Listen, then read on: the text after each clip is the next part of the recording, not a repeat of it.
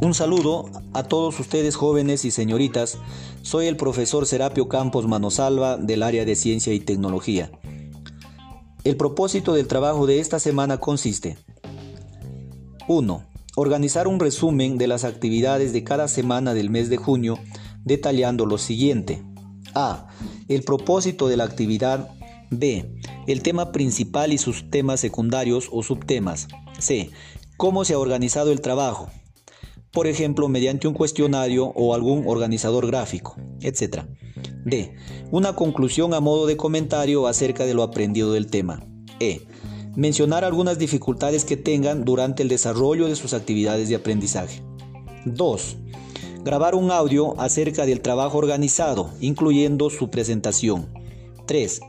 Reportar el audio y una foto del organizador hasta el día martes 30 de junio.